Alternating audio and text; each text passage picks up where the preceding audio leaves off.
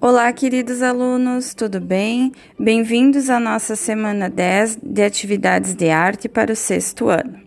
Gostaria de iniciar essa semana com uma mensagem que diz o seguinte: O segredo é um só, acreditar que tudo vai dar certo, porque vai.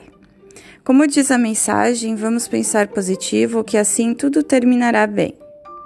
Nessa semana, vamos continuar estudando sobre as cores. Teremos então a nossa atividade prática, que é de um desenho duplicado com cores primárias e secundárias para sua pintura.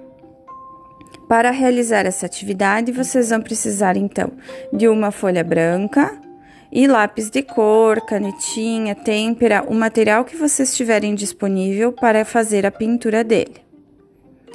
Peguem a folha branca e façam um traço bem no meio da folha, dividindo ela em dois lados iguais, com a folha deitada na horizontal para passar esse traço, conforme o nosso arquivo em PDF. Dê uma olhadinha lá.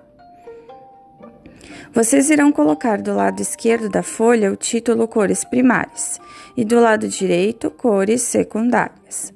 Por favor, sigam essa orientação para que eu possa corrigir o trabalho depois. Agora vocês irão pensar em um desenho que vocês gostam, qualquer coisa. Vão desenhar ele duas vezes, uma vez do lado esquerdo da folha, outra vez no lado direito da folha. Agora vocês irão colorir. No lado esquerdo, vocês vão utilizar somente cores primárias: vermelho, amarelo e azul. O desenho de vocês não vai ficar parecido com a realidade, dependendo do que vocês desenharem. Mas não se preocupem, esse é o objetivo. Lembrem de pintar toda a folha, não pode ficar nada em branco, porque o branco seria mais uma cor, certo? E só pode ter a cor vermelho, amarelo e azul.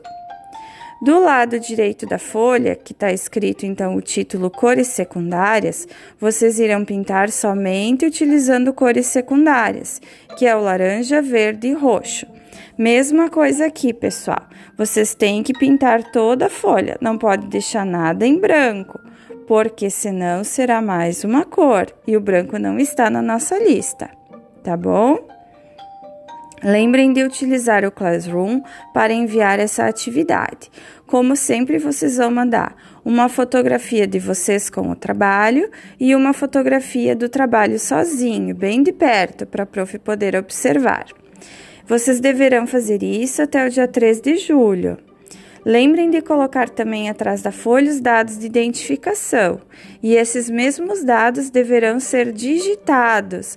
Lá nos comentários particulares, vocês enviam a foto, entregam o trabalho, não esqueçam de apertar no botão entregar, então, e depois vocês digitam lá nome, turma, técnica, assunto e título. Ok, pessoal? Desejo que vocês tenham um bom trabalho, se divirtam fazendo essa atividade prática e tenham uma linda semana. Abraços, tchau, tchau!